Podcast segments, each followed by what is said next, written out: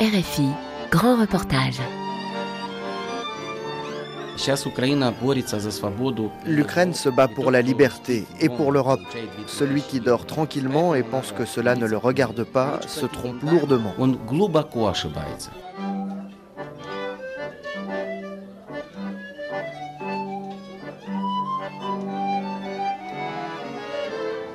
Aux frontières de la guerre en Ukraine, la Moldavie accueille le nombre de réfugiés ukrainiens le plus élevé d'Europe, au regard bien sûr de sa propre population. Chisinau doit gérer cet afflux alors qu'une guerre hybride est menée par la Russie pour affaiblir sa détermination.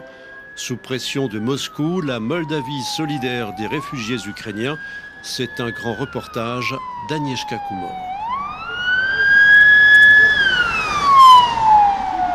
Dans un quartier excentré de la capitale moldave, dans un lieu tenu secret, la Casa Marioarei, un hébergement d'urgence destiné aux victimes de violences conjugales. Véronica Chernat, sa directrice, nous accueille devant le portail. La jeune femme, aux yeux noirs, sourit malgré l'année difficile qu'elle vient de traverser. Il y a un an, le 24 février, les explosions à Odessa, on les a entendues d'ici. Aux infos, nous avons appris que la Russie avait envahi l'Ukraine et on a eu très peur. On s'est dit, ils sont tout près d'ici. On s'est réunis dans mon bureau et on a tous pleuré.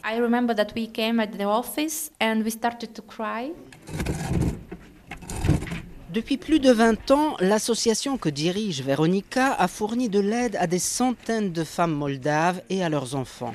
Mais depuis cette nuit de février, il y a un an, le foyer a aussi ouvert ses portes aux réfugiés ukrainiennes. Si la majorité de ces femmes partent au bout de quelques jours, certaines choisissent de rester. Il fallait faire plus pour ces réfugiés, aller au-delà d'un simple hébergement d'urgence. On a mis en place un projet sur huit mois avec pour objectif de faciliter l'insertion de ces Ukrainiennes dans la société moldave. Elles bénéficient d'une assistance sociale, médicale, on les aide à faire leurs papiers, elles peuvent compter sur un soutien psychologique, sans oublier les activités culturelles, éducatives et sportives qu'elles partagent avec les autres. On ne doit pas permettre qu'un fossé s'installe avec les communautés locales. Les problèmes ne manquent pas. Des voix s'élèvent pour reprocher aux autorités d'en faire trop pour ces réfugiés et pas assez pour les Moldaves.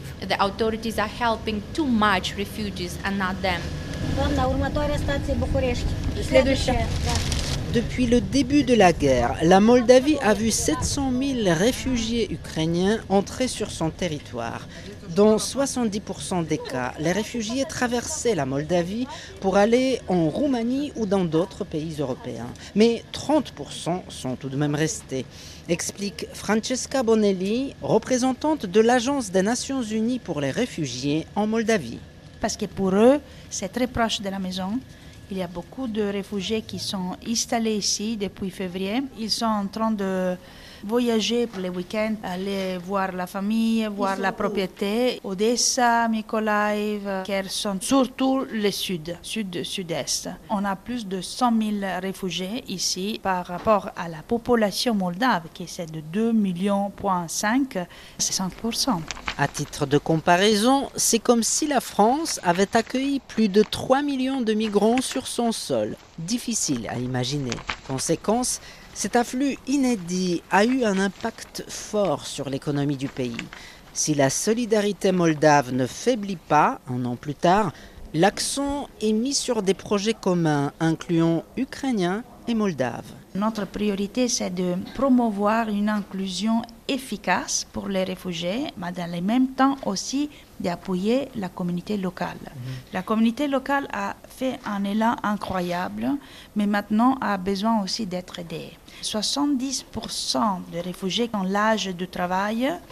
Ils ont une éducation universitaire qui peut contribuer au développement économique. La Moldavie a quand même un rythme de dépopulation qui est très haut. Il y a un million de, de Moldaves qui sont partis du pays. C'est dans ce contexte difficile que la France, l'Allemagne et la Roumanie ont lancé un fonds commun pour soutenir financièrement la Moldavie, insiste la représentante du HCR.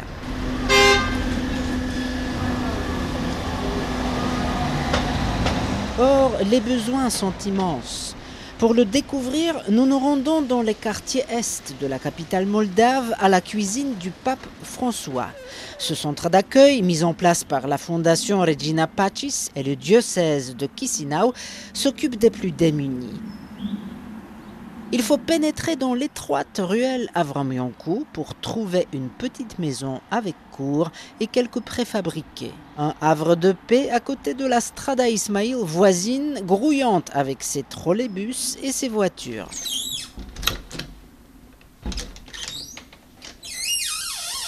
Dans la cuisine, Maria et Nelia coupent des pommes de terre pour la soupe. Maria Botnaruk veille à la distribution des produits de première nécessité.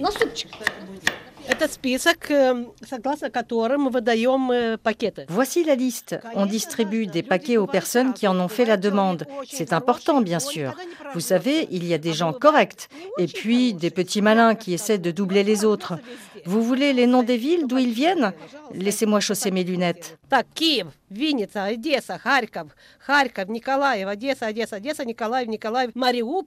Des villes où les combats continuent, précise la femme.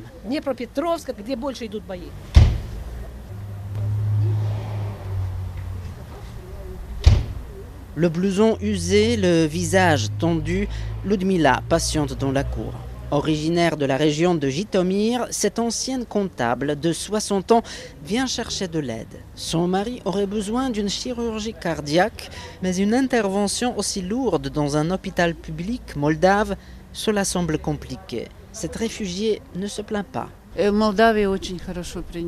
On a été très bien reçus. Les Moldaves sont des gens très bien et sincères. On se sent proche d'eux. Le choix de la Moldavie est arrivé par hasard. Ce sont mes proches qui travaillent en France qui me l'ont conseillé. Ils m'ont supplié. Vas-y, pars, souffle un peu. Laisse cette horreur derrière toi. Mon mari supporte mieux l'exil, mais c'est plus dur pour moi. Je suis inquiète d'être ici alors que je devrais être là-bas.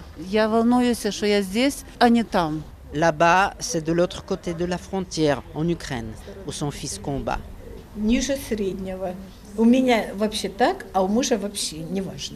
Selon Ilie Zabika, directeur de la fondation Regina Pacis, ce sont surtout des réfugiés pauvres, sans moyens ou qui n'ont plus où aller, qui viennent chercher de l'aide dans ce centre. Le cabinet médical, c'est pour des urgences. Ces personnes souffrent plutôt de maladies chroniques. Elles ont dû quitter leur pays précipitamment et leurs problèmes de santé ont réapparu. Deux médecins viennent ici quotidiennement. On a signé des partenariats avec des cliniques privées. Nous aiguillons les malades vers elles ou vers des hôpitaux publics. Il y a aussi un psychologue pour s'occuper du stress post-traumatique, y compris chez les enfants. Effectuer des démarches administratives, trouver un logement, un travail, inscrire un enfant à l'école, suivre des cours de roumain ou tout simplement bénéficier de l'aide humanitaire, les employés du centre accompagnent les réfugiés dans leur nouvelle vie.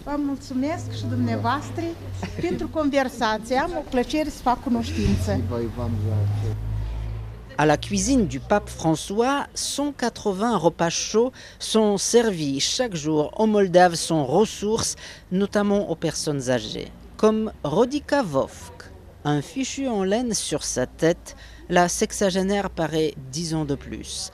Où dort-elle la nuit? La femme balaie d'un revers de la main notre question. Si elle vient ici, c'est pour autre chose.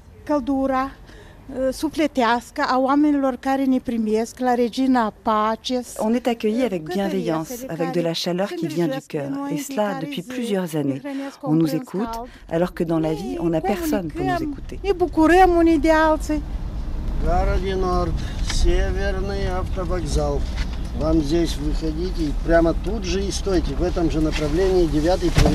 La vie, elle continue, coûte que coûte. La société moldave se mobilise.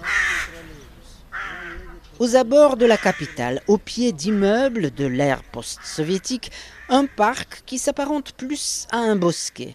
C'est ici que siège l'Institut du travail de la Confédération nationale des syndicats de Moldavie. Le bâtiment moderne abrite des salles de formation et un hôtel mis à la disposition des réfugiés et de leurs familles, explique Viorel Braga, le directeur général.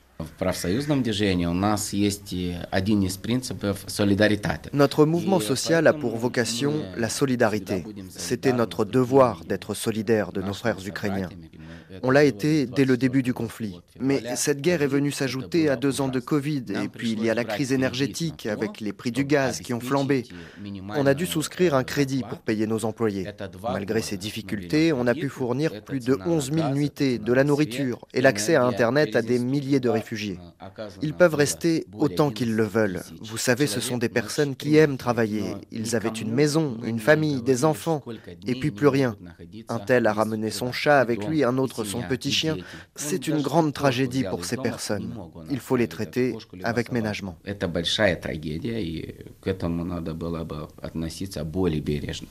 Avec le soutien de l'Organisation internationale du travail, les syndicats moldaves ont pu prodiguer une aide humanitaire de qualité, assure ce directeur. Maintenant, il faut aider les réfugiés à s'aider eux-mêmes, conclut-il.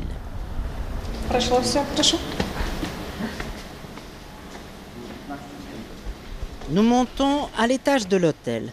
Cinq chambres restent encore occupées par les réfugiés. Parmi eux, Halena Novitska, 92 ans, et son fils Pavel, 71.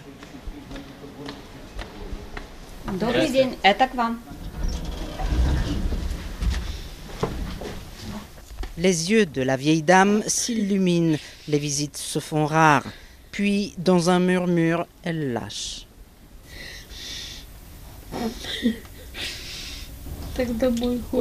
La maison me manque tellement. Son fils, ancien peintre en bâtiment à la retraite, explique qu'ils sont arrivés d'Odessa en mai dernier. Sa mère acquiesce.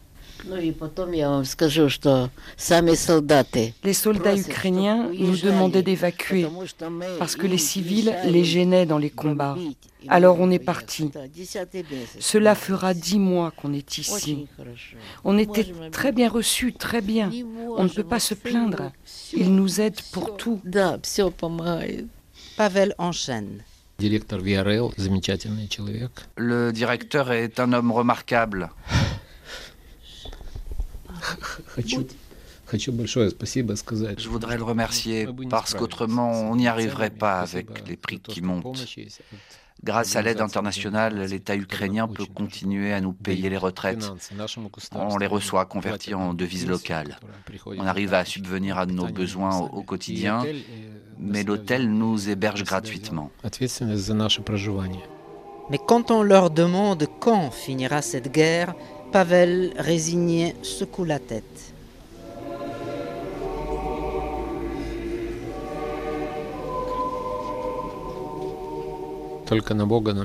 Dieu est notre espoir. Personne ne le sait. D'une voix forte, Halena affirme. Personne ne le sait. Personne à part un seul homme. Poutine. Solidaire avec les Ukrainiens, la Moldavie lutte contre ces vieux démons, car la guerre et la crise économique et sociale ont révélé les faiblesses de l'État moldave, et Moscou en profite pour mener une guerre hybride à son encontre.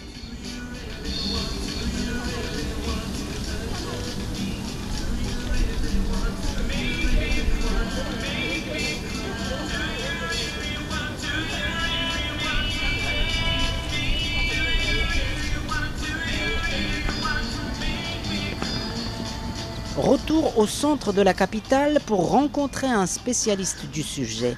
Petro Makovei est directeur de l'association de la presse indépendante. Selon lui, pour déstabiliser Chisinau, la Russie utilise des agents d'influence à l'intérieur du pays, dont certains siègent au Parlement moldave. À leur tête, l'oligarque pro-Kremlin Ilan Shor, en fuite en Israël, d'où il continuerait à déstabiliser le pouvoir, notamment via des manifestations nourries par le mécontentement social dirigées contre la présidente moldave Maya Sandu, une pro-européenne. Ces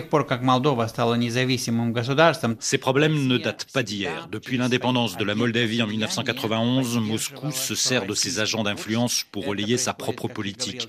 Cela passe par les partis, mais aussi par le clergé. Dans la République de Moldavie, deux églises orthodoxes métropolitaines existent, l'une relevant du patriarcat de Moscou et l'autre de celui de Bucarest. À chaque élection, le clergé dépendant de Moscou incite les gens à voter pour les candidats pro-russes. Enfin, les médias russes Malgré leur suspension, les chaînes de télévision russes continuent à émettre sur le territoire moldave. Conséquence, les personnes qui n'ont pas le sens de l'analyse et qui ont pour habitude de regarder ces émissions véhiculent les idées du monde russe.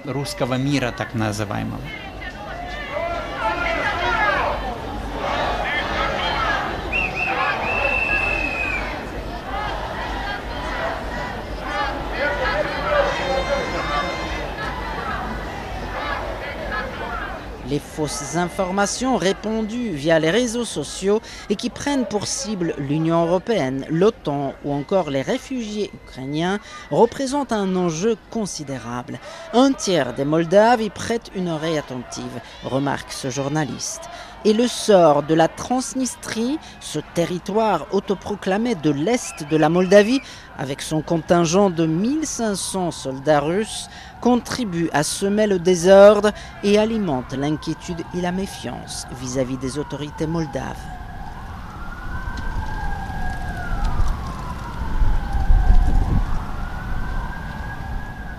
Sous ces airs insouciants, Chisinau cache une tension. Les origines lointaines de Vyacheslav et Victoria Grabowski sont polonaises. L'ingénieur de 35 ans travaille dans l'événementiel pour faire vivre sa famille. Père de deux bambins, le jeune homme aime profondément son pays, mais chaque matin, c'est la même conversation chez nous. Depuis le début de la guerre, on vit sur les valises. La Moldavie pourrait être à son tour attaquée par Moscou. Le chef de la diplomatie russe, Lavrov, continue d'envoyer des piques à l'adresse de notre pays. Les élus pro-russes cherchent à nous intimider. Il y a bien un risque que la guerre éclate. J'ai une sœur en Italie, on pourrait aller là-bas.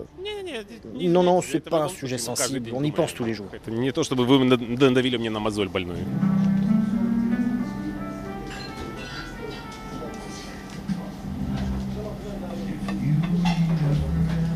Et la jeunesse moldave dans tout cela À l'université d'État, Vassili, 19 ans. Futur concepteur de jeux vidéo, le jeune homme veut croire en l'avenir malgré l'orage qui gronde. Notre pays devrait rester neutre par rapport à tout ce qui se passe. Il faut aider nos amis ukrainiens, mais la priorité, c'est de régler nos problèmes économiques et sociaux. Sa collègue Loredana, étudiante en mathématiques appliquées, se laisse rêver des rêves de jeune européenne. Je découvre la matière que j'ai choisie, mais j'aimerais aussi voyager. Pas question de passer ma vie à faire des mathématiques. J'aimerais apprendre d'autres choses dans la vie, profiter de ce qu'elle m'offre.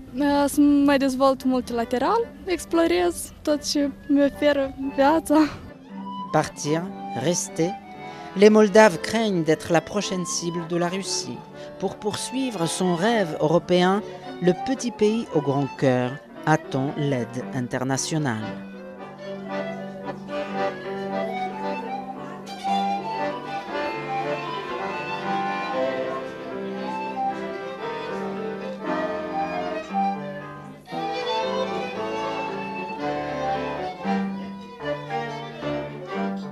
Sous pression de Moscou, la Moldavie solidaire des réfugiés ukrainiens, un grand reportage de Agnieszka Kumor, réalisation Eva Piedel.